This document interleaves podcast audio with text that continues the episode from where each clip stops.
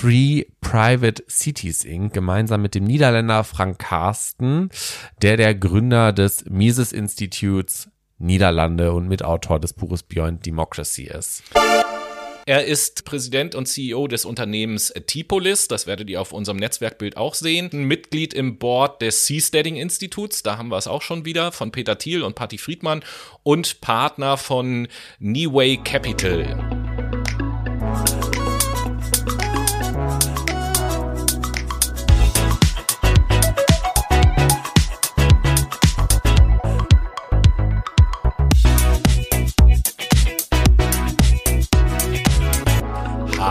Hallo, liebe Menschen. Ich begrüße euch mit einem fröhlichen Unity and Faith, Peace and Progress und nicht nur euch, sondern auch den lieben Noah. Ja, moin, liebe Menschen. Herzlich willkommen zu Fuck My Brain. Aber Tobi, warum so eine Begrüßung? Weird.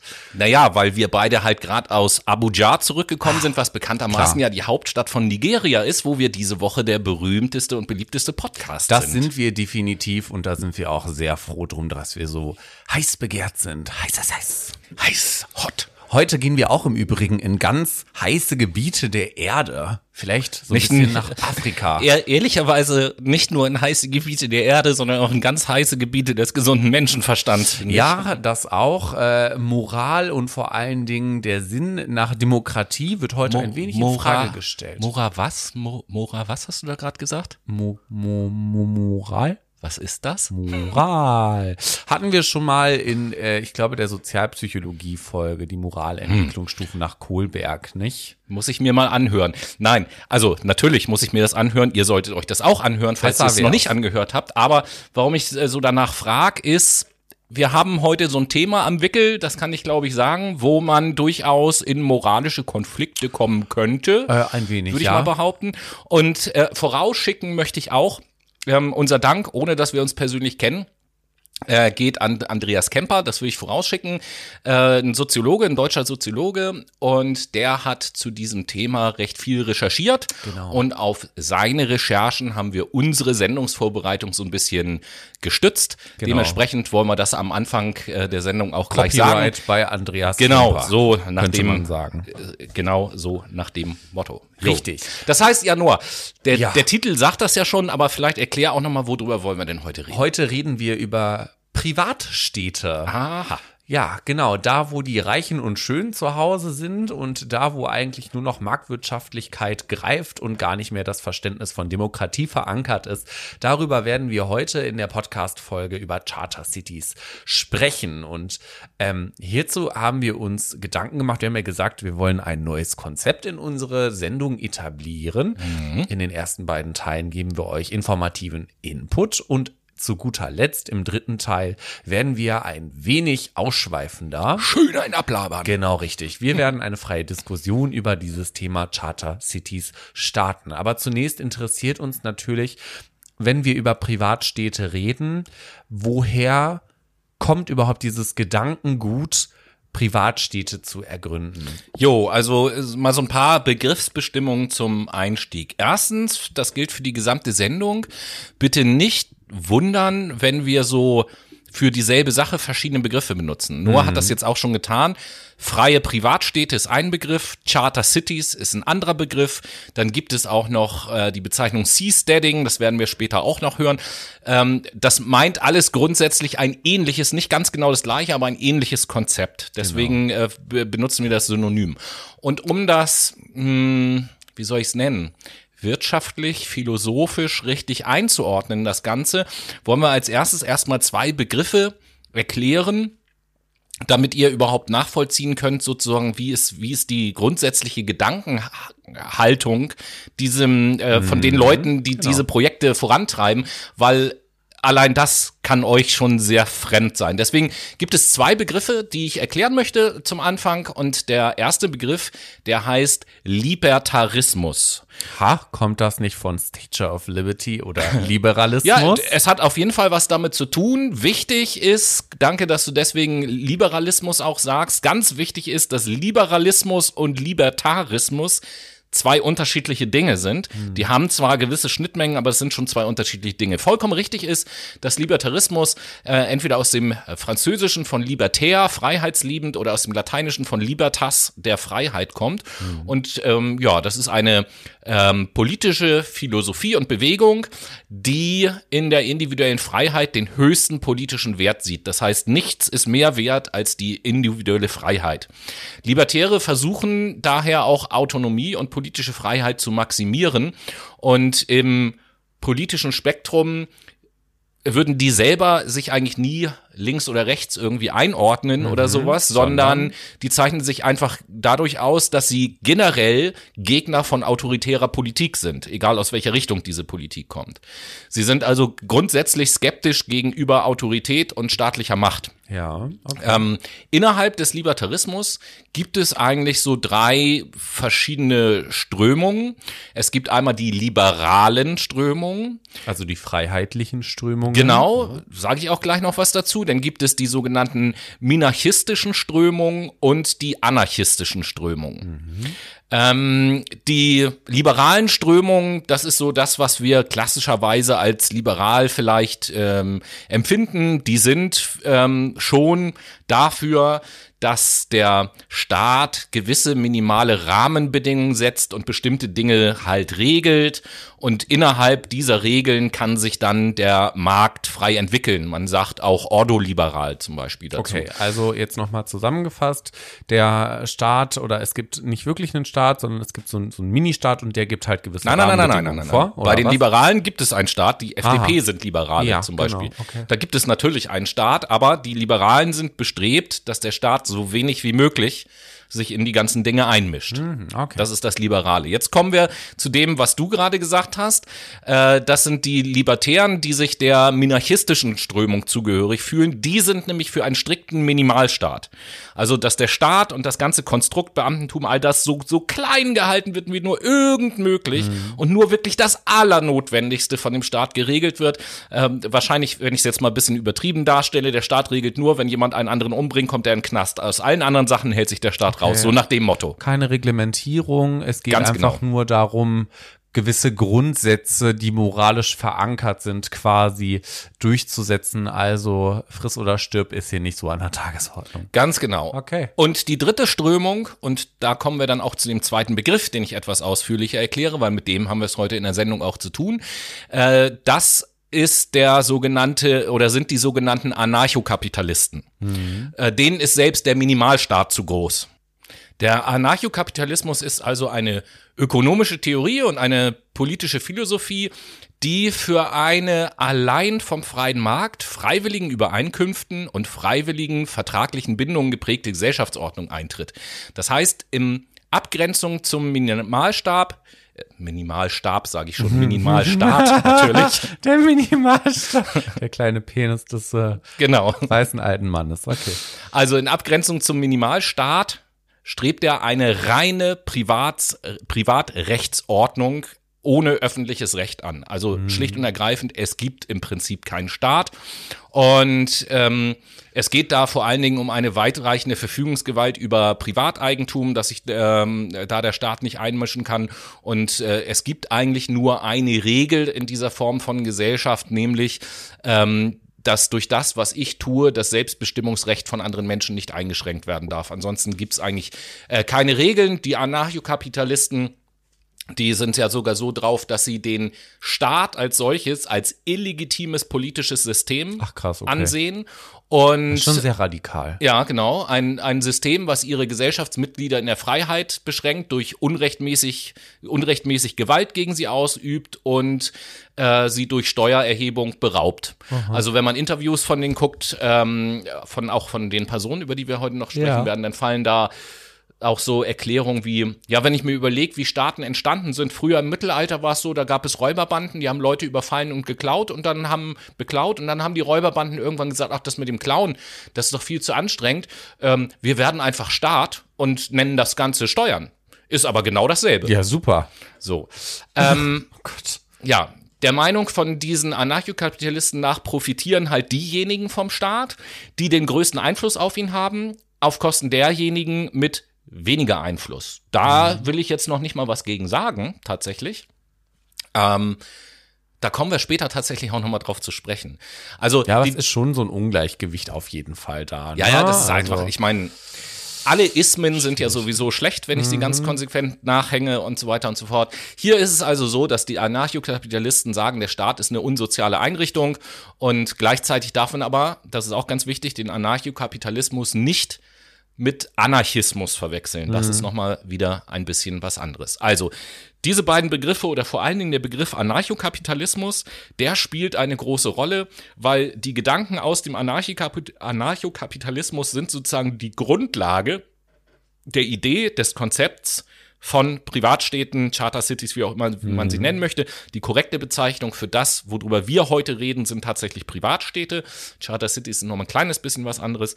Und was das Konzept ist, was dahinter steht, das zeig ich erzählt euch der jetzt. Noah jetzt. Genau, also wir wollen uns jetzt im Folgenden so ein bisschen mit diesem Konstrukt Privatstädte befassen. Und Privatstädte sind wirklich das, was das Wort eigentlich aussagt. Das sind nämlich private Stadtsysteme, die von Privatunternehmen erschaffen wurden und ein Zusammenleben auf einer rein privatwirtschaftlichen Ebene ermöglichen. Also könnte das dann in Zukunft heißen, wo wohnst du denn? Ja, ich wohne hier in Appelstadt, das ist 100 Kilometer nördlich von Facebook Town. Genau, so ungefähr Spaß. Ja. Ja, ja, aber so von, ne? Also wenn wir diese Utopie im Kopf aufblasen, ja, eventuell wäre das möglich. So, aber um diese Planstruktur auf einer Landfläche überhaupt umsetzen zu können, gehen Privatstadtfirmen auf kleinere Staaten zu. Zum Beispiel afrikanische Staaten, die in einer politisch geschwächten Position stehen. Da hast du ja gerade eben schon mal das Thema ein bisschen angeschnitten, Tobi. Das spielt mir gut in die Karten. Zusätzlich werden in wirtschaftlichen Partnerländern auch die ausgesuchten Staaten, da werden Tochtergesellschaften gegründet und aufgebaut. Denn dadurch kann das Privatstadtunternehmen mit einem internationalen Schiedsgerichtsverfahren drohen. Sollte es mal einen Konflikt zwischen der Privatstadt und dem ähm, und dem Staat geben, in welchem natürlich diese Privatstadt erbaut wurde. Weil, weil, wahrscheinlich weil die Stadt quasi ein Unternehmen ist und es einen Konflikt zwischen einem Staat und einem Unternehmen gibt, ne? Ganz genau, so ist es nämlich. So. Deswegen auch Schiedsgerichtsverfahren in dem Moment, ne? Und nicht irgendwie Gerichtsprozess, weil das wäre dann wahrscheinlich äh, Bürger gegen Staat, das gibt's ja in dem Fall nicht, sondern es sind halt zwei unterschiedliche Parteien, die nicht einem Staat angehören, sondern unterschiedlicher Konstituierung. So, dadurch kann jetzt ein Machtgefälle erzeugt werden, wobei die Bewohner der Privatstadt eindeutig mehr Macht haben als der Staat, welcher natürlich diese Landfläche zur Verfügung stellt. In dem Fall jetzt beispielsweise der afrikanische Staat. So, die Privatfirma fungiert als Der afrikanische Staat. ja Afrika ist kein Staat. Afrika ist ein eines eines afrikanischen Staates. Pardon, danke für die En Entschuldigung. So, aber wie gesagt, diese Privatfirma fungiert jetzt als souveräner Staatsdienstleister, der nach den Aussagen der Betreiber Schutz von Leben, Freiheit und Eigentum bietet. Ne? Also du hast das gerade schon mit dem Anarchokapitalismus ganz gut beschrieben. Wir Da ist mir doch ein Licht aufgegangen ja, ich gerade. sag's ja, ne? Also es geht halt einfach nur noch darum, dass dein Leben geschützt ist und alles andere ist quasi erlaubt, ne? Dann, damit sind vor allem alle Merkmale gemeint, wie die innere und äußere Sicherheit, die gegeben sind und eine Rechts- und ein Ordnungsrahmen sowie eine unabhängige Streitschlichtung. Das funktioniert da, mehr aber auch nicht. So, diese Privatstädte unterbreiten den Menschen, welche dort wohnen möchten, einen sogenannten Bürgervertrag, welcher zwischen Staatsdienstleister und Bürger geschlossen wird.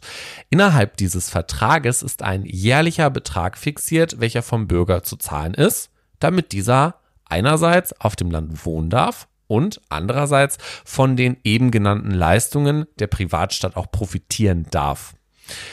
Wenn die Leistungen der Stadt nicht erfüllt, so meint man, hat der Vertragsbürger einen Anspruch auf Schadensersatz. Kommt es hier zu Streitigkeiten zwischen Vertragsbürger und Staatsdienstleister, wird dies vor unabhängigen Schiedsgerichten verhandelt, wie im internationalen Handelsrecht das auch üblich ist. So, sollte es zu Fällen des Machtmissbrauch oder der Ignoranz des Schiedsspruchs kommen, können die Kunden abwandern. Kunden ist auch so ein geiles Wort hier in dem Kontext, wodurch der Betreiber langfristig in die Insolvenz rutscht. So, nach dieser Logik hat natürlich der Betreiber also wirtschaftliche Risiken und eine Motivation, Ja, klar. den Kunden gut zu behandeln und natürlich auch vertragsmäßig zu behandeln. Es ist ja auch, es ist ja auch total einfach. Wenn ich mit meiner Stadt nicht zufrieden bin, ziehe ich halt um. Es ist ja heute auch schon so, dass jedem Scheiß egal ist, wo er wohnt. Und wenn es mir da nicht passt, in den letzten drei Monaten bin ich fünfmal umgezogen, weil mir das ist ja easy, kann man sich auch leisten. Klar, ne?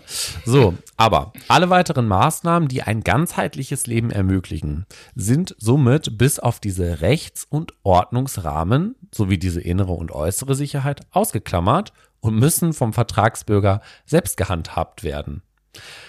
Hm, also da gibt's jetzt nicht irgendwie eine Rente oder einen Sozialstaat, der sich um dich sorgt, dass du auch irgendwie einen Job bekommst oder wenn du mal in die Insolvenz rutscht, dass du dann quasi Privatinsolvenz anmelden kannst, ne? ist halt äh, schwierig. Ich, ich glaube ja, ich, ich glaube ja sogar, es geht ja sogar noch weiter. Wenn ich in die Privatinsolvenz rutsche, dann habe ich nicht nur keinen Job mehr und kein Geld, dann schmeißt mich die Stadt auch noch raus, weil ich Ganz die Gebühren genau. nicht bezahlen kann. So, aber ähm, das Ganze soll ja auch einen Vorteil haben. Ne? Hierdurch soll auch so eine maximale Autonomie ermöglicht werden, welche jetzt in diese Regeln des Zusammenlebens des Vertragsstaats eingebettet sind.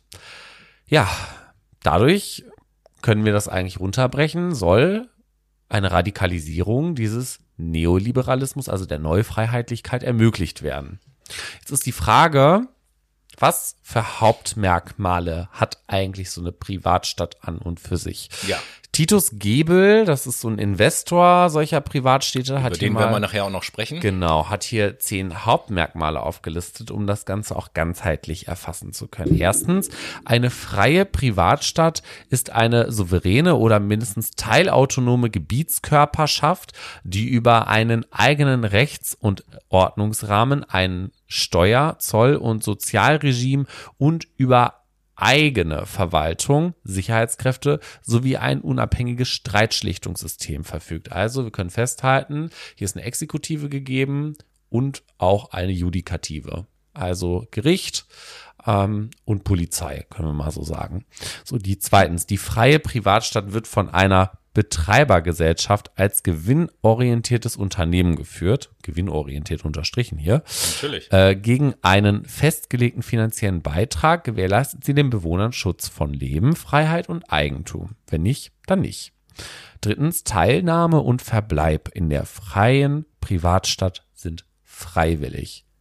Ja, ja, gut, okay. Okay. Viertens, es besteht kein Rechtsanspruch auf Annahme in, äh, auf Aufnahme in die freie Privatstadt. Darüber entscheidet der Betreiber nach seinen Kriterien und seinem Ermessen. Das heißt, wenn mir deine Nase nicht passt und du trotzdem Geld kommst hast, dann kommst du hier nicht rein. Wie im Club quasi. Genau. Ne?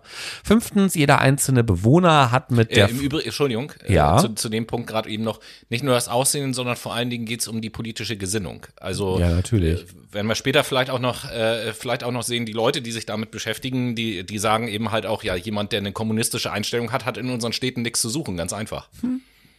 So, ja, aber ich denke, da wird es auch Rassismus geben bis zum Get-No.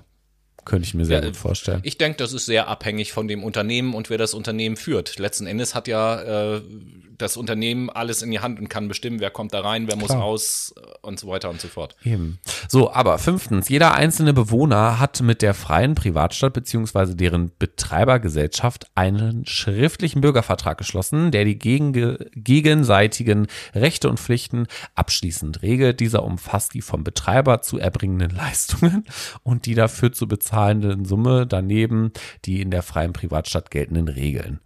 So ein bisschen, weiß ich nicht, willkommen im Hotel, das sind, das, Das ist die, die Hausordnung. Stadt. Genau, richtig. Sechstens, dieser Bürgervertrag kann nicht einseitig geändert werden. Er stellt die persönliche Verfassung eines jeden Vertragsbürgers dar. Siebtens, im Übrigen können die Vertragsbürger tun, was sie möchten, sofern sie dadurch nicht die Rechte anderer oder die sonstigen im Bürgervertrag festgelegten Regeln verletzen. Okay. Achtens, alle erwachsenen und geschäftsfähigen Vertragsbürger sind für die Konsequenzen ihres Tuns selbst verantwortlich, nicht die Gesellschaft oder der Stadtbetreiber. Es besteht außerhalb vertraglicher oder familiärer Unterhaltsansprüche kein Recht auf Kosten Dritter zu leben. Neuntens, jeder Bewohner kann den Vertrag jederzeit kündigen und die freie Privatstadt wieder verlassen. Das hatten wir doch schon. Der Betreiber kann jedoch nur aus wichtigem Grund kündigen, etwa wegen Verstoßes gegen die Vertragspflichten, wie zum Beispiel vorgesetzter Nichtzahlung des Beitrages. Und zehntens, Im Falle von Konflikten mit der Betreibergesellschaft ist jeder Vertragsbürger berechtigt, unabhängige Schiedsgerichte anzurufen, die nicht der Organisation des Betreibers angehören. Kurzum, eine Privatstadt untersteht einem Privatunternehmen, denen die Staatsgewalt, also Gesetze, Gerichtsbarkeit, Polizei, weitgehend oder ganz übergeeignet wurden. Demokratie und Sozialstaatlichkeit sind da einfach nicht auffindbar. Das ist ja schon mal eine Nachricht. Und was mich jetzt natürlich besonders interessieren würde, nachdem wir, nachdem du halt so um, umrissen hast, was ist das eigentlich, Privatstadt, mhm. und wie soll das funktionieren, mhm. ist ja die Frage, ähm, ist das jetzt reine Utopie oder gibt es da schon irgendwelche Da gibt es schon Projekte. Dinge? Ach. Genau, es gibt sechs Stück, die nennen sich CD-Projekte. CD ist hier ein spanisches Akronym, steht für Zonas de Empleo y Desarrollo Económico. Also ja, da werden sich jetzt alle Spanier freuen. Genau, richtig. Ich kann überhaupt gar kein Spanisch. Beschäftigungs- und Wirtschaftlichkeitsentwicklungszonen sind das. Und mhm. da gibt es Orchidea, La Chaiba, Hafen, Cuidat, Murazan, Mariposa, Guanaya Hills und Prospera. Und Prospera auf Urtan ist tatsächlich etwas und Orchidea, wozu man sehr viel findet. Aber wir haben ja jetzt quasi in diesem Podcast gesagt, wir gucken uns Prospera an. Mhm. Und da wirst du jetzt mal mir so ein bisschen erklären, genau. was da eigentlich passiert. Genau, genau. Also äh, wir waren in Prospera und haben uns das Ganze mal angeguckt. Beziehungsweise du warst da. Ja, also äh, ak aktueller Status sozusagen. Prospera ist eine Sonderwirtschaftszone auf der Insel Roatan und die gehört zu dem mittelamerikanischen Stadt Honduras. Honduras übrigens das äh, mittel- und südamerikanischer Land, Land mit der höchsten äh, Gewaltquote und so weiter und so fort. Ein Land mit vielen, vielen Problemen. Und ähm, ja, perfekter Nährboden, ne? Genau. So wie Noah das eben halt auch erklärt hat, soll die Stadt Prospera ähm, quasi ein, eine Art unabhängiger Stadtstaat werden mit privater Regierung und eigener regulatorischer und rechtlicher Architektur, so wie Noah das eben erzählt hat, nach dem Vorbild der Privatstädte. Und ähm, jetzt haben wir eben die Liste gehört. Es ist also geplant, eine ganze Reihe solcher Siedlungen äh, in diesem Modell CEDE, Z-E-D-E geschrieben, könnt ihr gerne mal nachgoogeln, wenn euch das interessiert, halt aufzubauen. Und Pros Prospera ist so das, was am weitesten fortgeschritten ist, wobei das auch noch ganz am Anfang steht. Das soll also eine privat verwaltete Stadt mit einer modernen Infrastruktur werden. Und verwaltet wird dieses Projekt auch aktuell schon von dem privaten Unternehmen Honduras Prospera Incorporated, welche von Pronomos Capital finanziert wird. Ihr werdet in dieser Sendung noch ganz viele Namen hören. Das hat nachher auch mit den Netzwerken und mit den Personen natürlich zu tun. Mhm. Pronomos Capital, damit fangen wir mal an mit der Firma, die das Ganze finanziert, wurde von dem Anarchokapitalisten Party Friedmann gegründet und wenn ihr sagt, Moment mal, Party Friedmann, Party Friedmann, irgendwie kommt mir der Name bekannt vor. Ja, das ist nämlich der Enkel von Milton Friedman, den man aus den Wirtschaftswissenschaften eben halt kennt. Und ähm, eine Person, über die wir nachher noch reden werden, nämlich Peter Thiel, gehört ebenfalls zu den Investoren dieser Firma Pronomos Capital. Peter Thiel, wenn ihr den Namen noch nie gehört habt, kurze Empfehlung und Gruß, Gruß an unseren Kollegen Jan Böhmermann in der Sendung der vorletzten Woche ähm, hat er Peter Thiel zum Thema gehabt, was uns so ein kleines bisschen geärgert hat, weil wir uns schon vorher mit dem Thema beschäftigt haben, gesagt haben, hm. äh, wir müssen über den mal, also über unser Thema Privatschatz sprechen, dann sind wir auf Peter Thiel gestoßen und zack, kurz Zeit später hat Böhmi auch Peter Thiel als Thema. Allerdings nicht mit Privatstädten als. Abgeschrieben hat er. Abgeschrieben. Ja, ja, genau. Allerdings nicht mit Privatstädten als, als Thema. Zurück zu Prospera. Ähm, also der erste Vorteil von Prospera soll auf jeden Fall sein, dass es deutlicher einfacher ist, ein Unternehmen zu gründen und auch Außerdem gibt es da halt nur eine Flat Tax Rate von 10%. Also ich bezahle 10% Steuern und das war's. Das ist natürlich deutlich günstiger als an den meisten anderen Orten der Welt. Ähm, ja, die Siedlung selbst, die soll dann eine eigene rechtliche und regulatorische Struktur aufweisen und von den Gesetzen von Honduras quasi unabhängig sein. Außerdem soll die Stadt auch expandieren dürfen. Und so wie Noah das beschrieben hat, ist es auch in dieser Stadt. Die Bewohner müssen einen sozialen Vertrag mit der Stadt unterschreiben und eine Gebühr entrichten. Und in dieser Gebühr sind dann so soziale ähm, sind eben nicht soziale Dienstleistungen wie Gesundheit und Bildung und so erhalten, enthalten. Die sollen ja nämlich privatisiert werden. Und äh, da muss man dann eben halt als Einwohner selber sehen, dass man das irgendwie bezahlen kann. Sehr interessant ist auch, dass in Prospera auch virtuelle Residenzen an Personen verkauft werden, die dann dort ein Unternehmen registrieren können und dort natürlich auch ihre geringen Steuern zahlen. Hm. So, obwohl sie dort gar nicht ansässig sind. Das kennen wir, das machen die eben halt ganz aktiv, bieten das, so Postkastenfirmen ne? bieten die halt ganz aktiv an.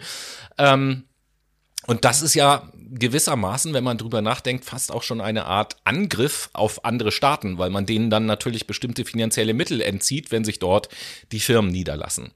Ähm, interessant ist auch so ein bisschen die Entstehungsgeschichte dieses Projektes, nämlich äh, 2011 unter dem Präsident äh, Porfirio Lobo Sosa ähm, wurde das in Honduras, sollte das rechtlich geregelt werden, dass das möglich ist auf mhm. honduranischem Staatsgebiet. Und 2012 wurde aber von dem obersten Gerichtshof von Honduras das Ganze für ungültig erklärt, weil das irgendwie gegen deren Verfassung verstößt oder sowas. Das war der Grund. Ja, genau, weil es die staatliche, die nationale Souveränität das war die Begründung von Honduras verletzen würde. Daraufhin wurde der Plan leicht modifiziert und dann vom obersten Gerichtshof genehmigt, denn vorher wurden schnell die ganzen Richter ausgetauscht in dem, äh, äh, an dem Gerichtshof. Und die neuen Richter, die haben es dann genehmigt. Komisch. Ja. Und äh, Anfang 2021 wurden die ersten Gebäude in der Stadt errichtet. Also ihr seht, das ist noch echt ganz am Anfang, aber es passiert da schon was. Und interessanterweise ist am Design der Wohnung ein deutscher Architekt auch beschäftigt. Patrick Schumacher heißt er. Vielleicht, wer sich für Architektur interessiert, kennt den, denn der arbeitet oder ist mittlerweile auch Mitinhaber oder Mitgeschäftsführer von einem ähm, Architekturbüro, was einen sehr großen Namen hat weltweit, nämlich von Zara Hadid. Ähm, ist ja so eine iranisch-englische Architektin hm. gewesen, die mittlerweile auch schon gestorben ist, aber die Firma Zaha Hadid, die gibt's eben halt noch und die baut ja weltweit auch große Bauwerke. Die hat auch, äh, ich glaube, für die Olympiade oder so Stadien gebaut. Die hat hier in Hamburg auch in der Hafen City Sachen gebaut. Also weltweit sind die halt aktiv. Okay. Und der ähm, hat dort gebaut. Übrigens einer, der die Auffassung vertritt, das in dem Interview auch gesagt hat, dass äh, laut seiner Meinung sozialer Wohnungsbau abgeschafft gehört. Ähm, Klar, was und noch, dann können alle Leute auf der Straße leben. Genau. Was noch interessant ist, ist so diese politische Dimension. Wer entscheidet da in der Stadt eigentlich über bestimmte Dinge? Und da soll es einen Rat geben in Prospera, der aus neun Mitgliedern besteht. Und der regiert sozusagen die Stadt. Und diese neun Mitglieder ist auch interessant. Drei davon werden von den Einwohnern gewählt. Zwei von den Landbesitzern, denen die ganzen Ländereien gehören, auf denen die Stadt, auf hm. denen die Stadt da steht. Und ähm, vier werden von der Honduras Prospera Incorporation ernannt. So. Und hm. natürlich haben die äh, Vertreter der Honduras Prospera Incorporation, die sind auch die einzigen in diesem Rat, die ein Vetorecht gegen wichtige Entscheidungen haben. So, im Endeffekt kann man also sagen, das ist so ein pseudo-halbdemokratische Institution, die aber überhaupt gar nicht demokratisch ist, weil ähm, die Mehrheit von der Firma kommt und die auch die einzigen sind, die ein Vetorecht haben. Ja, das ist eine Pseudodemokratie. Genau. At its best. Und für jeden Beschluss brauche ich eine Zweidrittelmehrheit. Da die Bürger nur ein Drittel dieses Parlamentes, ja. Parlamentes überhaupt wählen, können die Bürger überhaupt gar keine Mehrheit haben in Entscheidungen. Also äh, das ist de facto ja eine Abschaffung der Demokratie.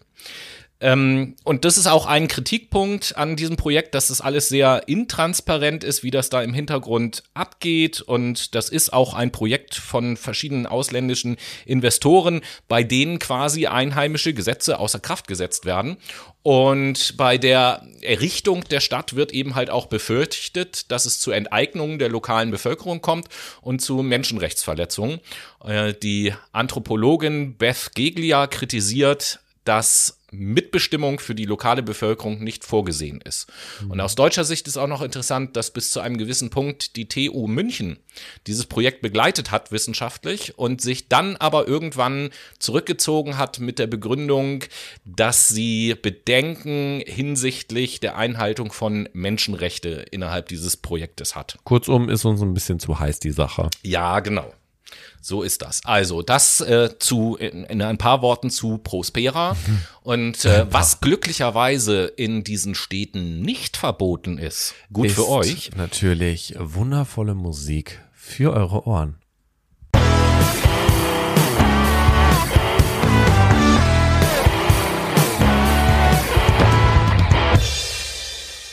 Und wir sind wieder am Start mit der Late Machado Playlist. Unsere Playlist von uns für euch auf Spotify.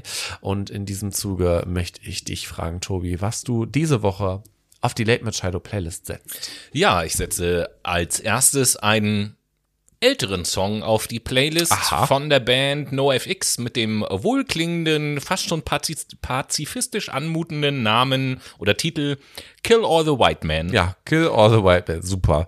Ähm, ich setze auch ein etwas älteres Lied auf die Late Machado Playlist, allerdings ein Cover eines älteren Songs von The Cure, nämlich von dem Interpreten Grant Lee Phillips mit dem Song Boys Don't Cry. Und natürlich haben wir hier heute auch ganz viele Boys in unserem äh, Podcast. Die werden wir jetzt im zweiten Teil kennenlernen. Es geht nämlich um die kapitalistischen Boys. Genau, aber bevor wir das tun, will uns Noah noch ein bisschen was zu der Ideologie und ein paar Worte zu bestimmten Netzwerken erzählen, die mit diesen ganzen komischen Projekten zu tun haben. Genau, also das mit den Netzwerken, muss ich ehrlich gestehen, fand ich selber sehr verwirrend. Das ist auch sehr verdrahtet und es gibt sehr viele davon, deswegen gibt es nur Ausschnitte jetzt in diesem Teil. Für einen intensiveren Überblick über die Netzwerke werden wir in der gerade angefangenen Woche in unserem Instagram-Account in der Story mal ein Bild von diesen ein Bild von diesen Netzwerken ähm, posten. Dieses Bild kommt tatsächlich auch nicht von uns, sondern das ist dann auch Copyright bei Andreas Kemper, aber wir ähm, veröffentlichen das einfach mal ungefragt und Genau. sind uns sicher, dass er da nichts dagegen hat. Ich glaube auch nicht, der ist doch froh über jede ja, gibt's ja Reichweite. außerdem auf, auf, äh, im Internet äh, Im auch Internet. zu sehen. Im Internet. Im Internet. Im Internet drinne gibt es dieses Bild eben halt auch zu sehen. Genau. Deswegen hat er bestimmt nichts gegen Und wir wollen uns jetzt in dieses Netz der Ideologien und äh, ja, Netzwerke von Privatstädtern ja, reinspinnen und beginnen mit der Ideologie dieser Privatstädte. Die kennzeichnet sich nämlich durch eine bestimmte Art des radikalisierten Neoliberalismus. Das Wort haben wir vorhin schon einmal gehört im äh, gleichen Atemzug mit dem Wort Privatstädte. Grundsätzlich kann man diesen radikalisierten Neoliberalismus in zwei Schulen unterteilen. Einmal in die Chicagoer Schule, die auf Milton Friedman zurückgeht. Den hast du ja vorhin angesprochen. Milton Friedman, der in Chile unter Pinochet seine Utopien direkt verwirklichen konnte. Apropos Chile unter Pinochet, wir erinnern uns, unsere Colonia Sondersendung Dignidad. über die Colonia Dignidad, das war auch dieselbe Zeit. Genau, richtig. So, das Land leidet natürlich bis heute darunter. Und hierbei handelt es sich um einen Minimalstaat mit einem starken Militär und mit einem starken Polizeistaat. Aber ansonsten wird der Staat zurückgedrängt. Sozialmaßnahmen müssen zurückgedrängt werden, so die Auffassung, Reiche sollen möglichst wenig Steuern bezahlen. So, zum Zweiten gibt es natürlich die österreichische Schule, benannt nach zwei österreichischen Volkswirten des 20. Jahrhunderts, Jahrhunderts, Ludwig von Mises und Friedrich August von Hayek. Im Übrigen gibt es auch das äh, Mises-Institut. Könnt ihr auch im Mhm, Da komme ich Internet mal gleich noch googeln. Ah, ah, okay, dann auch nur am Rand. Genau. Also hier kommt auch schon das erste Institut auf uns zu. Ne? Das Cato-Institut fängt jetzt erstmal an. Das Cato-Institut ist ein sehr großes Institut, unter dem viel Geld steht. Wer hätte es gedacht? Namentlich ist das von den Koch Brothers. Das sind Milliardäre aus den Vereinigten Staaten. In diesem Institut hat Murray ähm, Murray Rothbart gelernt. Der Rothbart. Der hat da gelernt und trennte sich vom Cato-Institut irgendwann und gründete 1982 das Mises-Institut in Alabama, das die Lehre der österreichischen Schule deutlich radikalisierte. Das Cato-Institut strebt eher einen Minimalstaat an. Rothbarts Radikalisierung besteht darin zu sagen, wir wollen kein Minimalstaat. Wir wollen den Staat komplett abschaffen. Diese Richtung nennt sich selbst anarchokapitalistisch oder libertär, wie Tobi auch schon im ersten Teil erklärt hatte. Und wichtig ist für diese Denkrichtung Hans Hermann Hoppe. Er hat ein Buch geschrieben, das heißt. Im Übrigen, äh, wir dürfen ihn Haheho nennen. Haheho. Haheho hat ein Buch geschrieben, Demokratie, der Gott, der keiner ist. Also äh, über die Demokratie, die versagt oder die nicht funktioniert, wird da geschrieben. Genau, in diesem Kontext kann der einflussreiche Millionär Peter Thiel jetzt genannt werden, der zu Beginn Facebook mitfinanziert hat. Er hat die ersten Großspenden an Facebook gegeben und ist auch Mitgründer von PayPal. Und Thiel unterstützt das Seasteading Institute von Patri Friedman, also dem Enkel von Milton Friedman. Der sich allerdings mittlerweile aus diesem Institut auch schon wieder zurückgezogen hat, aber mhm. das nur so. Genau, aber Ziel dieses Seasteading Institutes ist natürlich was denn sonst, Privatstädte aufzubauen. Und zwar in diesem Fall, äh, deswegen heißt es auch so, Privatstädte auf dem Meer. Genau. Genau, auf, auf See stehend, ne? Seasteading. Daneben gibt es auch die Free Private Cities Inc., die der deutsche Titus Gebel gegründet hat. Gebel gründete die Free Private Cities Inc. gemeinsam mit dem Niederländer Frank Karsten, der der Gründer des Mises Instituts Niederlande und Mitautor des Buches Beyond Democracy ist. An der Stelle merkt ihr schon so langsam, dass diese Netzwerke kompliziert sind und miteinander verflochten. Ne? Mhm. Wir sehen immer taucht die Leute vom Mises-Institut tauchen auf einmal da wieder auf und so weiter. Ein richtig schönes Netzwerk. Ganz genau so ist es nämlich. So am Aufbau dieser Alternativen, zum Beispiel CD Prospera, von dem Tobi vorhin sprach, der Privatstadt, die natürlich auf Roatan in Honduras gebaut wird, ist unter anderem der deutsche Architekt Patrick Schumacher beteiligt. Von ihm hast du vorhin auch schon gesprochen. Wir wissen das ja alle. Ne? Schumacher ist dieser Teilhaber dieses Architektenbüros und der fordert natürlich auch, dass der Neoliberalismus äh, radikalisiert werden müsse. So, der schwimmt da also auch im Pool mit. Was die österreichische Schule jetzt angeht, ist zum Beispiel das Atlas Network zu nennen. Das ist ein Netzwerk verschiedener Initiativen, Thinktanks und Organisationen, die das ähm, das 1981 gegründet wurde, benannt nach Annie Randes Roman Atlas Shrugged. Die Ideologie ist klar, wir sind gegen Sozialstaat, wir wollen den reinen kapitalistischen Staat, die ganze kapitalistische Härte. Und wer diese kapitalistische Härte nicht mitmacht, der ist, Tobi? Na? Unmoralisch. Ah, natürlich. Na klar. Eine sehr verquere Sichtweise, wie ich finde, vor allen Dingen was das äh, Konzept Moral angeht. Aber im Zusammenhang mit diesem Atlas Network ist ein Privat, ist eine Privatuniversität in Guatemala wichtig, die auch 1971 gegründete Universidad San äh, nee, Francisco Marroquin, äh, ja, ne, also mein Spanisch lässt so Also irgendeine Uni in Guatemala. Genau. Deren Gründer Manuel F. AAU ebenfalls dieses, diese Ideologie vertritt. Und Patri Friedman, also Friedman, Friedman, Friedman will ich jetzt sagen, vom Seasteading Institute und die Universität Francisco Marroquin haben bereits im April 2011 auf Roatan in Honduras eine Tagung veranstaltet mit dem Titel The Future of Free Cities. Yeah. Yeah. So, kommen wir jetzt nur noch ganz kurz zu Dubai. In Dubai hat die Investmentgesellschaft Legatum Capital ihren Sitz. Dubai ist quasi auch eine Privatstadt, natürlich viel größer und ganz anders aufgebaut, aber doch quasi eine Vorzeigestadt. Legatum Capital hat eine eigene Stiftung gegründet, das Legatum Institute. Das ist auch ein Think Tank mit Sitz in London, der sehr stark beteiligt war an dem harten Brexit unter anderem, also dem Ausscheiden Großbritanniens mhm. aus dem Euro, aus der Europäischen Union. Hier haben wir auch schon wieder diese eher feindliche, demokratiefeindlichen Züge, die wir wieder erkennen und es wundert auch nicht, dass die Mitinvestoren bei so einem Bums sind. So sieht das auf jeden Fall aus. Ich habe gerade eben schon so ein bisschen über Titus Gebel gesprochen. Der schwimmt da ja mit im Pool und auch der Herr Thiel ist da mit am Start. Mhm. Und da hast du so ein bisschen was zu deren Biografien quasi mitgebracht und zu genau. weiteren bekannten Personen. Ja, ne? also ich äh, will einfach mal über drei Personen kurz ein bisschen was erzählen. Von zwei haben wir schon gehört. Nur hat es gerade gesagt. Ich fange mal mit Titus Gebel an, weil Titus Gebel tatsächlich, wenn man sich mit dem Thema Privatstädte auseinandersetzt, äh, zumindest im deutschsprachigen Raum eigentlich so der erste ist, auf den man man stößt.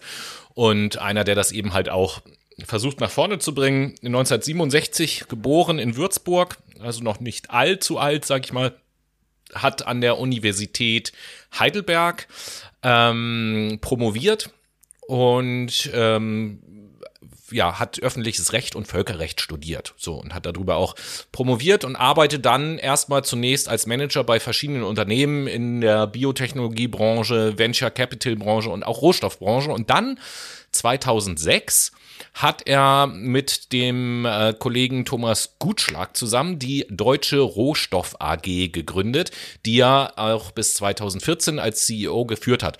Und diese Deutsche Rohstoff AG ähm, die hat sich zunächst an Explorations- und Entwicklungsprojekten beteiligt und hat dann eine eigene Produktion aufgebaut, vor allen Dingen in Australien und in den USA und hat vor allen Dingen mit den Rohstoffen Gold, Silber, Wolfram, Molybden, Erdöl und Erdgas gehandelt. Mhm. Und seit 2010 ist die Deutsche Rohstoff AG an der Börse in Frankfurt gelistet und gerade was das Thema Öl-Gas angeht, ist halt die Methode, mit der die arbeiten und ihr Öl fördern, ist Fracking. Fracking. So, und äh, Titus Gable wollte mit der Firma halt auch äh, alte Ölquellen in Süddeutschland mittels Fracking wieder äh, beleben. fruchtbar machen, beleben, wie auch immer. Und nachdem ja Fracking hier verboten ist, hat er sich auch aus dieser Firma zurückgezogen und hat sich dann voll dem Projekt, Projekt Privatstadt zugewandt, woraus man natürlich irgendwie schließen kann, dass er sagt, ja, das ist doch scheiße, dass der Staat sich hier einmischt. Scheiß doch was auf Umweltschutz. Hauptsache, wir machen hier Profit. So, und da hat der Staat sich rauszuhalten. Deswegen treibe ich das jetzt voran, dass es solche Zonen gibt, wo man einfach alles machen kann. Ja, sicherlich. Ich meine, so. hey, wenn es keine Erde mehr gibt, dann äh, ja. Du, genau. Dann gibt's halt Kapital, ne? Heute ist er als Unternehmer und Fürsprecher für diese Sonderwirtschaftszonen oder nee, Sonderentwicklungszonen heißen sie, glaube ich, äh, tätig, insbesondere in Entwicklungsländern. Da ist es meistens irgendwie einfacher, ähm, mhm. Druck aufzubauen über Geld, weil die Länder Geld brauchen, den Leuten geht's da nicht gut ja, und klar. Korruption, bla bla bla. Er ist Gründer der Free Private Cities Foundation, Präsident und CEO des Unternehmens Tipolis, das werdet ihr auf unserem Netzwerkbild auch sehen. Tipolis Corporation, Mitglied im Board des Seasteading Instituts, da haben wir es auch schon wieder, von Peter Thiel und Patti Friedmann und Partner von Neway Capital. Auch das findet ihr dann auf eurem Bild. Er hat ähm, 2018 ein Buch äh, geschrieben, das heißt Freie Privatstädte. Also wer sich dafür interessiert, äh, kann das ja ähm, kann das ja sich mal besorgen.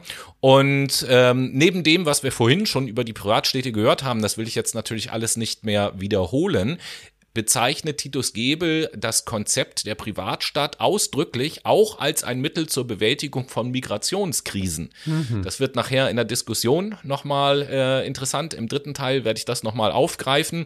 Ähm, deswegen betone ich es hier an der Stelle nur, dass ihr nachher Bescheid wisst, wenn ich da nochmal drüber rede. Die zweite Person, über die wir geredet haben, ist äh, Peter Thiel oder Peter Andreas Thiel mit vollem Namen, geboren 1967 in Frankfurt, ist in Amerika dann aufgewachsen, Milliardär dort. Ähm, Noah hat schon angekündigt, also zum einen ist er Partner des Risiko, Risikokapitalunternehmens Founders Fund in San Francisco, dann ist er Präsident des Hedgefonds Clarium Capital in New York, er hat die Mitral Capital Management gegründet und auch die Vela Ventures ähm, da ist er auch Vorstandsvorsitzender. Dann Noah hat es vorhin schon gesagt, mit Max Levchin zusammen hat er damals PayPal gegründet, wo er dann auch ähm, Elon Musk nachher eingestiegen ist und war der erste Investor in Facebook. Ähm, außerdem ist er Mitbegründer und ähm, war Vorstandsvorsitzender von der Firma Palantir Technologies, was nochmal sehr interessant ist. Da wollen wir diesmal nicht eingehen, weil es ein anderes drauf eingehen, weil es ein anderes Themensfeld ist. Da verweise ich tatsächlich an Jan Böhmermann, das war sein Schwerpunkt. Äh, kurz gesagt ist das eine Datenanalyse- und Spionagesoftware, wenn ich es laienhaft ausdrücke, die äh, von den amerikanischen Geheimdiensten bereits verwendet und von wird. den Deutschen. Und äh, von Deu manchen deutschen Behörden tatsächlich auch. Ja, Thiel bekennt sich zum Libertarismus und äh, während er gleichzeitig die Politik des freien Marktes ablehnt, das mag im ersten Moment wie ein Widerspruch erscheinen, wenn man sagt, Libertarismus, da ist doch alles frei und Politik des freien Marktes bin ich trotzdem nicht dafür, weil, und jetzt wird's richtig weird, weil er sagt, freier Wettbewerb senkt die Profite. Wettbewerb ist eine Ideologie, die unsere Gesellschaft pervertiert und unser Denken zerstört. Das sagt Peter Thiel, genauso wie er auch sagt, dass Freiheit und Demokratie unvereinbar ist. Und er sagt weiterhin, Wettbewerb ist etwas für Verlierer. Deswegen rät er allen Firmengründern, sich so aufzustellen, dass sie ein Monopol aufbauen. Er sagt also, es darf eigentlich nur noch Monopole geben. Alles andere ist Blödsinn. Ähm, das ist so, das ist so seine Sichtweise, weil Monopole seien der Fortschrittsmotor. Toll. Klar, ah, Zentralisierung, alles klar. Genau. Macht's, macht's voll gut. Äh, mit seiner Denkweise im Übrigen äh, hat er maßgeblich auch die Gedankenwelt des Silicon Valley beeinflusst, ähm, die äh, ja, wo seine Ideen eine entscheidende Ausprägung finden und äh, vor allen Dingen gibt es eine Praxis, die er lobt und immer wieder sagt, das müssen Unternehmer machen, nämlich Behörden gegenüber zu lügen, äh, um sich deren Einfluss zu entziehen, weil Firmen äh, in der Hier wenn ich hier hierarchisch denke, sagt er, Firmen gehören über den Staat auf jeden Fall. Das ist so seine Sichtweise. Ja, jeden, auf jeden Fall nicht. So. Und dann gibt's noch die dritte Person, die hat jetzt ähm, im ersten Moment mit den privaten Städten gar nicht direkt etwas zu tun, ist aber auch ein sehr radikaler Vertreter dieser anarchokapitalistischen Denkweise. Nämlich handelt es sich hier um Markus Krall. Markus Krall, 1962 geboren, ist Mitglied und Sprecher der Geschäftsführung der Degussa Goldhandel GmbH. Ähm, Degussa ist in Deutschland eigentlich ein relativ bekannter Name, tatsächlich allerdings äh, historisch bekannt. Degussa ist ein Firmennamen, den es schon ganz lange, schon vor dem Zweiten Weltkrieg gab. Degussa Goldhandel GmbH ist längst nicht mehr dieselbe Firma, das muss man fairerweise dazu sagen. Aber als diese Firma gegründet wurde, wurde sehr viel Wert darauf gelegt, dass sie diesen Namen übernehmen, der eben halt so bekannt ist. So. Was macht Krall so besonders, also der kritisiert zum Beispiel die Geldpolitik der EZB. In einem Interview im Januar 2020 hat er die Geldpolitik als rein planwirtschaftlich und als Geldsozialismus bezeichnet und die EZB selbst als Maschinenraum des Völkerselbstmordes tituliert. Da kann man natürlich äh, Mutig. sagen, wenn ich Chef einer Firma bin, die in der NS-Zeit äh, Zyklon B an die Konzentrationslager geliefert hat, dann sollte ich mit solchen Begriffen vielleicht ein bisschen vorsichtiger umgehen. Das wäre schon Selbst wenn ich mit der Zeit von damals, äh, selbst wenn ich mit der Zeit von damals direkt nichts zu tun habe. Ähm, des Weiteren sagt er, die Parteiendemokratie, wie wir sie kennen, ist äh, obsolet. Ähm, einfach aus dem Grund, weil dieses System zwei äh, dysfunktionale oder äh, ein ein dysfunktionales System ist, vor allen Dingen durch zwei Effekte. Und jetzt wird's interessant. Der erste Effekt ist ihm offensichtlich ganz wichtig. Ich weiß auch gar nicht, wie er darauf kommt. Ich weiß nicht, ob es dafür eine wissenschaftliche Evidenz gibt und äh, ich weiß, dass Noah da gleich drüber lachen wird. Ähm, eine seiner Aussagen ist, dass Einkommen und Intelligenz korrelieren. Hm. Dann frage ich mich, warum dieser Typ so viel Geld hat, ehrlicherweise. Ja, Aber gut. Ähm, des, deswegen okay. sind halt auch in der Politik die eher weniger Befähigten. Er, er lebt also in einer Welt, in, er, in der er denkt, dass die Politiker die sind, die wenig Geld verdienen. Wenn ich mir da mal so Deutschland ähm. angucke, ist mir jetzt klar, dass er wahrscheinlich mehr Geld verdient als die Politiker. Natürlich. Aber die Mehrheit der Bevölkerung in Deutschland verdient weniger als die Politiker. Also indirekt sagt er eigentlich, dass die ganze Bevölkerung dumm ist. Quasi, ja dadurch. Okay. Das ist interessant. Das ist wirklich interessant, was er für ein Mindset hat. Wir hatten doch in der letzten Psychologie-Folge auch einen Effekt, der besagt, dass dumme Menschen sehr von sich selbst überzeugt sind und immer viel quatschen. Das ist so. Ähm, ja, den zweiten negativen Effekt, den er in diesem System sieht, ist, dass das Listensystem bei der Kandidatenaufstellung, was wir ja eben halt kennen, äh, für Konformität und Rück, äh, Rückgratlosigkeit sorgt, da die Kandidaten den Rückhalt in ihrer Partei für ihre politischen Posten benötigen. Okay, damit ist in groben, in einfachen Zügen das Prinzip der Demokratie beschrieben. Ich muss Mehrheiten organisieren. Hm. Ähm, Politiker zu werden, sagt er zumindest, ist der Idealjob für jemanden, der im richtigen Leben versagt hat. Dann finde ich es auch interessant, er hat einen eigenen Verfassungsentwurf geschrieben. Mhm. Ist ja auch überhaupt gar nicht irgendwie großspurig zu sagen, ich schreibe mal einen eigenen Verfassungsentwurf. Und in diesem Verfassungsentwurf dürfen nur diejenigen zur Wahlen antreten, die keiner Partei angehören. Und der Bundestag darf nur noch an 60 Tagen im Jahr zusammentreten und es soll nur noch vier Bundesministerien geben. Gut, wenn man damit alle Probleme lösen kann. Ja, Außerdem, Außerdem spricht er sich für eine gewisse Abschaffung des allgemeinen Wahlrechts aus. Ähm, er sagt, um die Interessen der Steuer- und Beitragszahler in Deutschland zu stärken, sollte den Empfängern von Transferleistungen das Wahlrecht entzogen werden. Außerdem, wer beispielsweise BAföG und Sozialhilfe erhält oder in einem subventionierten Betrieb arbeitet oder Beamter ist, soll auch zukünftig kein Wahlrecht mehr erhalten. Ach so, ja, dann habe ich ja kein Wahlrecht gehabt. Ganz das genau. Ist ja super. Und äh, jetzt kommt die Krone im wahrsten, Wor äh, im wahrsten Sinne des Wortes des Ganzen. In seinem Buch Die bürgerliche Revolution schlägt er zudem die Institutionalisierung eines gewählten Königs vor, der auf Lebenszeit gewählt wird und mit einem Vetorecht in grundsätzlichen Fragen ausgestattet ist. Außerdem befürwortet er auch eine Änderung des Waffenrechts, dass jeder eine Waffe tragen darf. Natürlich. Wie wir in Amerika sehen, dann wird alles äh, friedlicher. Es gibt auch so ein paar Stimmen, ähm, aus der Presse zu diesem Typen, der Religionswissenschaftler und Landesbeauftragte gegen Antisemitismus in Baden-Württemberg, Michael Blume, sieht in diesen Äußerungen zum äh, Kulturmarxismus einen Brückenschlag zwischen christlichem Fundamentalismus und Antisemitismus. Ähm, außerdem hat der Spiegel seine Einstellung oder seine Äußerung als rechte Umsturzfantasien bezeichnet. Also diese drei Personen einfach mal exemplarisch für die Leute, die so in so einer Gedankenwelt unterwegs sind und solche Städte und solche Systeme halt irgendwie aufbauen wollen. Gemein ist denen, dass nach unserem Verständnis die alle antidemokratisch unterwegs sind. Alter. Ja, ne? Ich glaube, da brauchen wir jetzt mal eine Pause, oder? Ja, bitte.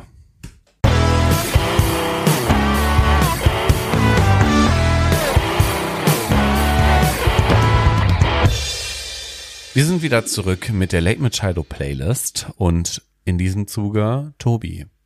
Ja, bitte.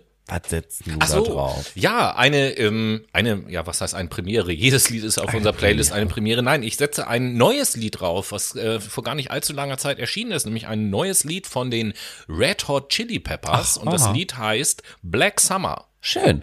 Ich setze von Rosie Social Stamina auf die Late Machado Playlist und damit sind wir jetzt in unserem abschließenden Teil. Wir haben ja schon gesagt, wir fahren dieses Jahr ein neues Konzept. Es geht um eine freie Diskussion.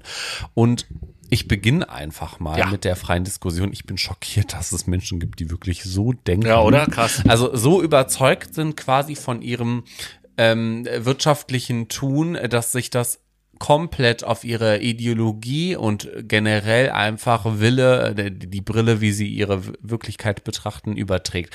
Ich finde das einfach gestört, um ehrlich zu sein. Das hat Ja. nichts mehr mit, mit sozialem Denken zu tun. Weil ich meine, wir sind soziale Wesen, ne? Ja, aber das Krasse ist, weißt du, mir fällt ein, ähm, wir haben ja vor längerer Zeit schon, haben wir ja mal eine Folge gemacht zu dem Thema Utopien für Realisten. Ja. Im Übrigen, liebe Brainies, gerne anhören, falls ihr es noch nicht getan habt. Und das ist ja auch so ein Punkt, wo wir auch immer mal so drüber gesprochen haben, okay, das sind Utopien, das sind Vorstellungen von einer anderen Ordnung, um es jetzt mal ganz einfach auszudrücken, und äh, die wir gut fanden, deswegen haben wir auch eine Sendung darüber gemacht. Hier geht es ja auch um eine Utopie, äh, um eine neue Ordnung, die wir in diesem Falle nicht gut finden. Ich glaube, da greife ich nicht vor, vorweg der Nee, Diskussion, wenn ich das eben halt sage.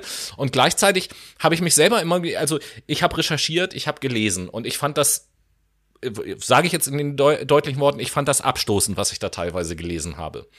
Ähm, allein schon äh, Demokratie abzuschaffen quasi ist für mich halt so völlig unvorstellbar. Gleichzeitig ist es aber so, natürlich hat jeder das Recht, so eine Vision zu entwerfen und darüber zu sprechen. Natürlich hat auch jeder das Recht, zu versuchen, so eine Vision umzusetzen. Und ich bin selber gerade in so einem äh, kleinen Dilemma mit mir selber, dass ich sage, nur weil ich jetzt von Demokratie so überzeugt bin, heißt das ja nicht, dass das das Beste oder das Richtige, das Richtigste ist tatsächlich. Deswegen habe ich überhaupt eigentlich gar nicht das Recht, äh, jetzt irgendwie so eine Ideologie zu bekämpfen oder dagegen zu reden oder so. Gerade weil ich ja auch jemand bin, der sagt, wir müssen unser Wirtschaftssystem überwinden, wir brauchen ein anderes Wirtschaftssystem, nichts anderes sagen die auch. Bloß, dass es bei denen in eine andere Richtung geht als bei Ja, mir. das, der Ansatz ist ja wahrscheinlich nicht verkehrt zu sagen, hey, wir verändern die Welt, wir haben die Möglichkeit dazu, aus alten Systemen auszusteigen und neue Systeme zu etablieren. Trotzdem darf man nicht vergessen, wir sind nun mal sieben Milliarden Menschen auf diesem Planeten, acht Milliarden, ich weiß es nicht ganz genau. Aber dass man halt in einer Ganzheitlichkeit mal versucht zu denken, sagen, das hat irgendwie bisher kein System versucht. Und dieser Systemansatz zeigt ja auch schon wieder, wir denken in unserer privilegierten Bubble. Ja, klar. Wir gucken, dass es uns gut geht und der Rest der Welt, der kann sich hinten anstellen. Und das ist einfach schwierig. Natürlich ist die Welt äh, überbevölkert, da brauchen wir gar nicht drüber reden. Ne? Auf der anderen Seite muss man ja auch gucken, wie kann man mit diesen Bevölkerungen vielleicht zusammenarbeiten? Wie schafft man es, eine Weltkultur zu etablieren, mhm. die verträglich ist, die nicht zu ähm, Kriegen führt oder Polarisierungen oder Stigmatisierungen und auch ähm, ja Ausgrenzungen, so wie es ja halt durch diese Privatstädte entsteht. Also Ganzheitlichkeit finde ich ein interessantes Wort, was du gesagt hast, weil wenn ich jetzt mal so unsere Denkweise und unsere Ideen mit den Privatstadtgedöns da vergleiche, dann ist sind unsere Gedanken auf jeden Fall ganzheitlicher als das. Das kann man, glaube ich, sagen. Und es stellen sich mir einfach in diesem Konzept auch gewisse Fragen. Mhm. Also bestimmte Dinge. Was klingen, ist denn deine erste Frage? Ja, pass auf, genau. Äh, also bestimmte Dinge klingen ja erstmal ganz gut. Ne? Ja. So dieses grundsätzlich, was, was du vorhin auch vorgetragen hast, was der Grundgedanke ist, dass da eben halt diese Stadt oder diese Betreiberfirma der Stadt ist und mit den Bürgern wird dann eben halt ein Vertrag geschlossen ähm, das ist ja noch etwas, wo ich sage, das kann ich nachvollziehen. Und da könnte ich auch im ersten Moment vielleicht noch sagen, da spricht ja erstmal auch überhaupt gar nichts dagegen, weil so gesehen, das ich tust du ja informell heutzutage genau, in der Demokratie ich schließe keinen, auch. keinen expliziten geboren. Vertrag, aber ich bezahle eine Gebühr. Die genau. heißt halt Steuern. Genau. Okay, soweit, so gut. Aber ähm, was ich mir dann für eine, für eine Frage stelle, als erstes, es ist da zum Beispiel die Rede, sollte jetzt diese Stadt oder diese Firma ihre Vertragsvereinbarung verletzen, dann habe ich das Recht äh, zu klagen mhm. an einem unabhängigen Gericht und da werden dann irgendwelche internationalen Dings mit ins Spiel gebracht. Da stelle ich mir die Frage, ich bin kein Jurist, sind diese unabhängigen Gerichte, die es ja jetzt schon gibt, überhaupt auch wirklich zuständig für dieses Konstrukt? Das ist so eine Frage, die ich Ach, mich zum Beispiel ich stelle. gar nicht. Das ähm, könnte wahrscheinlich nicht der Fall sein. Also es gibt natürlich ein übergeordnetes äh, internationales Handelsrecht. Das Richtig. ist klar. Ja, das wird wahrscheinlich auch Verwendung nehmen. Aber die Frage ist ja auch die Auslegung. Da geht es ne? bei, also ich bin wie gesagt kein Jurist, aber bei diesem übergeordneten Handelsrecht, da geht's ja natürlich darum, dass irgendwie entweder zwei Firmen miteinander Verträge schließen oder eine Privatperson, also eine juristische, nee, eine echte Person mit einer juristischen Person, der Firma also. Und wenn es da irgendetwas gibt, dann kann ich halt vor diese Schieds Schiedsgerichte ziehen. Ich bin mir sicher, dass es ähm, bestimmt irgendwelche Länder oder Gebiete auf der Welt gibt, für die diese Gerichte nicht zuständig sind. Mhm. Staaten, die diese Gerichte nicht anerkennen, zum Beispiel. Möglich. Ich kann mir vorstellen, dass in Nordkorea als Beispiel, äh, dass da niemand vor so ein Schiedsgericht ziehen kann, weil da irgendeine nordkoreanische Firma nicht geliefert hat wie bestellt, zum Beispiel. Das glaube ich jetzt so. auch nicht unbedingt. Genau, und da, da stellt sich mir die erste Frage, sind die da überhaupt zuständig? Die zweite Frage, die sich mir stellt, und das war das, wo ich vorhin gesagt habe, da kommen wir drauf zurück, ähm, es wird ja an dem aktuellen System kritisiert, dass die, die am meisten Geld haben, am meisten Einfluss haben und am meisten darauf profit davon profitieren. Ja. Da stelle ich mir die Frage, was ist in diesem System daran anders? Da haben auch doch die, die am meisten Geld haben, den meisten Einfluss und profitieren am ja, meisten. Das, äh, das ist halt so der, also dieses System ist ja wirklich nur darauf ausgelegt, dass einzelne Personen profitieren und andere Menschen, die natürlich genauso reich sind, in eine gewisse Abhängigkeit rutschen. Das heißt, die, die schon reich sind, werden auch noch reicher, die anderen die haben halt eine Gebühr zu zahlen, wenn sie nicht selber steinreich sind. So, aber schlussendlich sind ja nur diese Vertragsdienstleister oder Staatsdienstleister quasi die Profiteure. Also es geht eigentlich immer nur darum, den Geldhahn immer weiter zu öffnen und zu schauen, wie man immer mehr Geld in die Kasse spült. Um nichts anderes geht es. Das ist wirklich so der übergeordnete mhm. Zweck. Da kann man doch keinem verkaufen, wir wollen jetzt eine andere Demokratie. Liebe Leute, seid doch mal ehrlich zu euch selber. Es geht doch einfach nur darum, dass wir noch reicher werden wollen. Meine Oma würde jetzt sagen oder hätte gesagt, die kriegen den Hals nicht voll. so, und das stimmt ja auch. Durch diese Konzepte versucht man immer wieder einfach nur ja den anderen Leuten Geld aus der Tasche zu ziehen so und diese Monopolisierung quasi automatisch zu ermöglichen. Ja? Mhm. Und was eben halt auch noch interessant ist, wir haben ja in der Sendung auch von Netzwerken gesprochen mhm. und äh, diese Netzwerke, die gehen sogar noch in ganz andere Bereiche rein, über die wir überhaupt nicht gesprochen haben. Es gibt zum Beispiel eine Person, die auch in diesem Netzwerk mit drinne hängt, die heißt äh, Shankar Singham, mhm. also äh, indischer Ursprung, lebt aber in London und ist im Übrigen quasi der Cheflobbyist gewesen für den Brexit, weil äh, ihm ging es nämlich darum, England sozusagen zu befreien aus diesen Verträgen der EU und so, damit England und London quasi wie so eine Art Privatstadt äh, sich eben halt auch so entwickeln können, gelöst von allem anderen und dann sehen wir jetzt, wie gut ja, das funktioniert. Ja, ist ein bisschen sehr in die Hose gegangen, würde ich mal sagen. Ne? Also man kann dadurch halt auch sehen, mit wachsender Größe funktioniert das natürlich natürlich nicht, weil man von anderen Staaten abhängig ist, vor allen Dingen was so die Bevölkerung, ähm, die, die Versorgung der Bevölkerung angeht. Ne? Dort ist man natürlich angewiesen auf Lebensmittel, auf Trinkwasser, auf bestimmte Gruppen, die halt auch untergeordnete Arbeit verrichten und die sich vielleicht nicht so behandeln lassen würden innerhalb dieses Privatstaats. Das heißt, wenn man keinen Klempner mehr da hat, aber irgendwie 20 Millionäre, ja, weiß ich nicht, ob das dann so hilfreich ja, ist. Ne? also es heißt ja im Übrigen äh, ist es ja auch nicht so, dass jeder, der in dieser Stadt arbeitet, in dieser Stadt auch wohnt. Aha, siehst du mal ein Clou. Den also ich, ich kann dort haben. natürlich mhm. arbeiten ohne dort zu wohnen. Wenn ich zum Beispiel einen Job habe, mit dem ich mir es gar nicht leisten kann, dort zu wohnen, dann kann ich natürlich äh, den Müll wegräumen von den Leuten, die da wohnen. Aber wenn ich nicht genug Geld verdiene, um es mir selber zu leisten, darf ich da halt nicht wohnen. Die Frage ist, wer würde das machen? Ne? Naja, einige. Aktuell, aktuell, wenn wir sehen, dass vor allen Dingen ja in ärmeren Ländern sowas aufgebaut werden würde, wahrscheinlich relativ viele, weil die sagen so, Hauptsache ich verdiene überhaupt irgendein ja, Geld. Genau, so. Ja. Und was ich mich auch frage, ist, hm. wenn ich jetzt mal so in die Zukunft denke und mir vorstelle, es gäbe viele solcher Städte überall auf der Welt.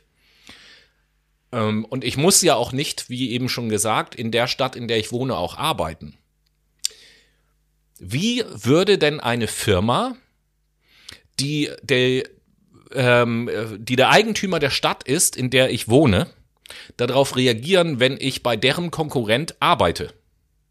Wäre das zum Beispiel, äh, es steht ja in dem Vertrag drinne, dass die Städte mich nur rausschmeißen dürfen wegen schwerwiegender Gründe oder sowas, wäre, das könnte ja zum Beispiel ein schwerwiegender Grund naja, sein. Ja, also ein schwerwiegender Grund kann ja auch erzeugt werden, indem die AGBs einfach mal verändert werden. Naja. Die AGBs müssen ja nur akzeptiert werden. Nee, es, es ist ja, wenn da, wenn da nur schwerwiegender Grund drinne steht, das ist ja heute teilweise schon so, dann ist ja sowieso ein riesengroßer Spielraum. Was ist ein schwerwiegender Grund? So, und damit ist die Juristerei natürlich auch unterwegs. Ne? Da geht es sehr viel um Auslegungssache Sprache von einzelnen Wörtern oder beispielsweise auch, wie sind Gesetze historisch entstanden.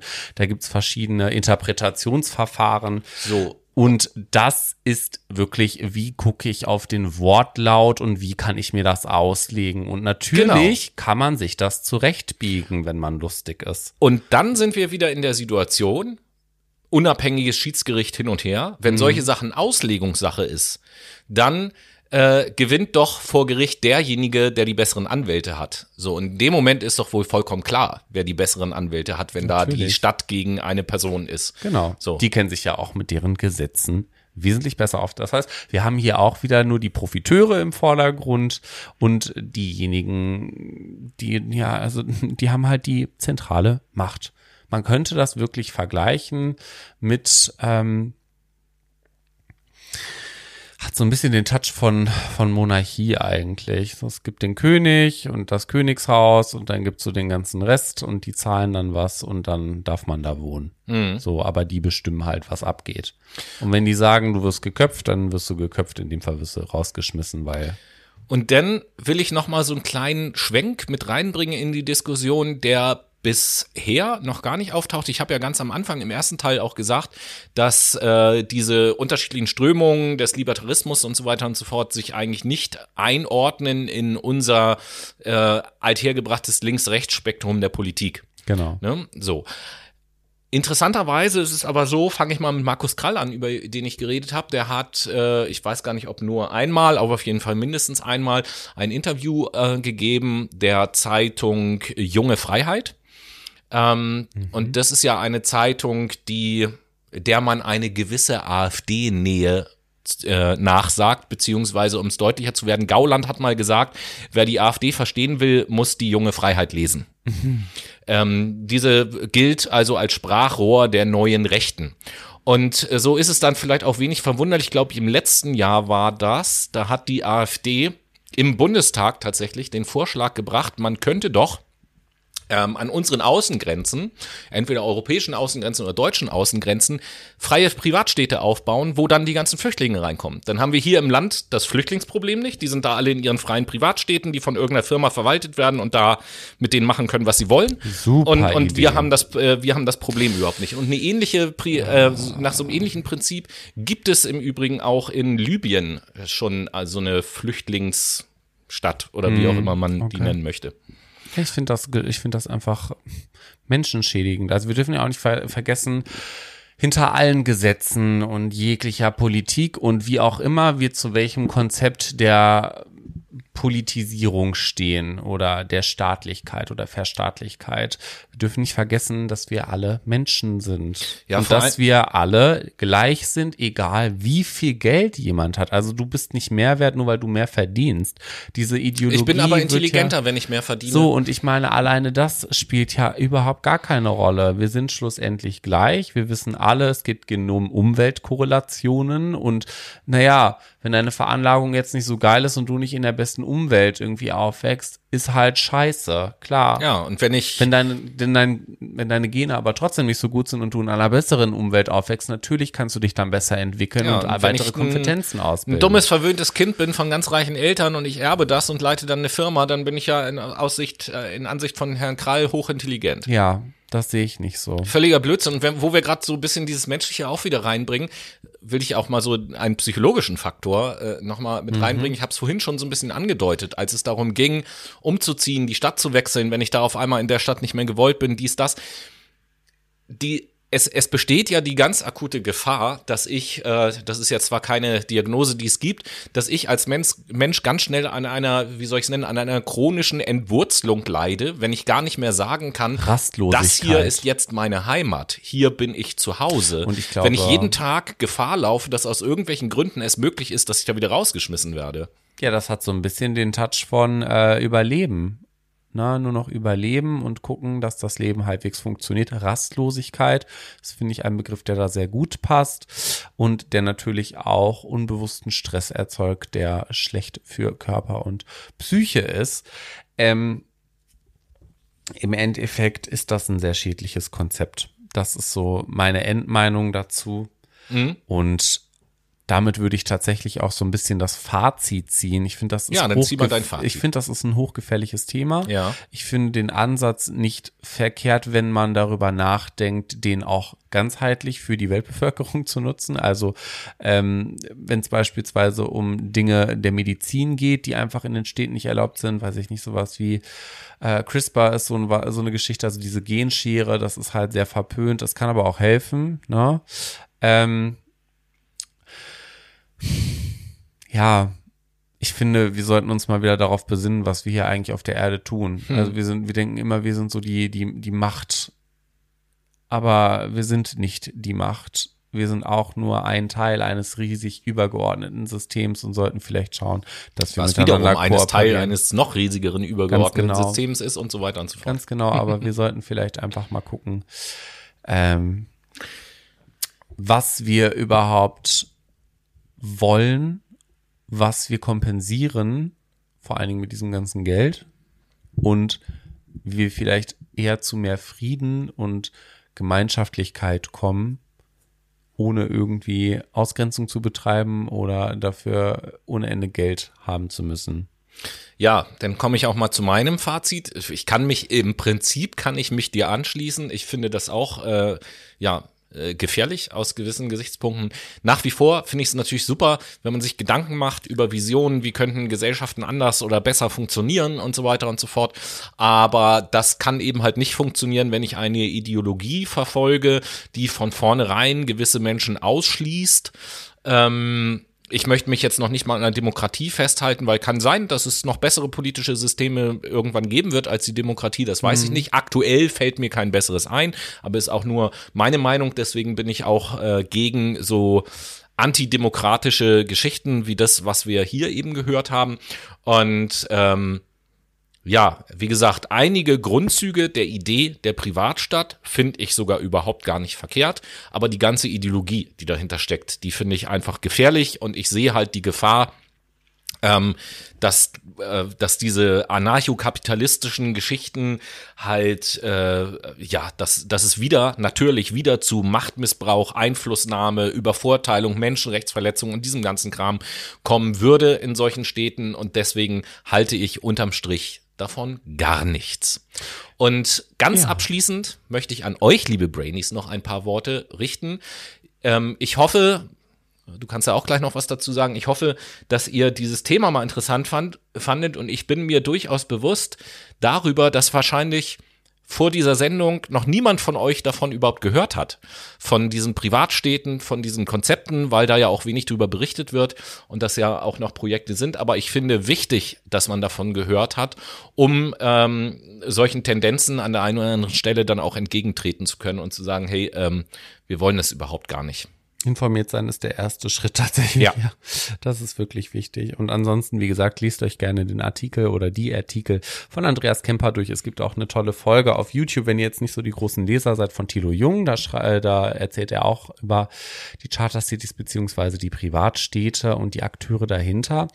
Und dann könnt ihr euch da so ein bisschen ins Bett fläzen und euch das anschauen. Genau. Und ich werde oder wir werden im Laufe dieser Woche in unserer Insta-Story auch den ein oder anderen Artikel, den ein oder anderen Link mal hinterlegen, wo ihr euch dann darüber informieren könnt. In diesem Sinne, es war schön mit euch und ich freue mich schon auf die Folge nächste Woche. Ich kann ja wieder eine Stunde lang quatschen habe jetzt die Weisheitsszene gezogen bekommen. Ja. Yeah. Ich war in der Zwischenzeit im Übrigen nächste Woche ist ja Nächste Woche ist ja schon wieder Monatsrückblick. Genau.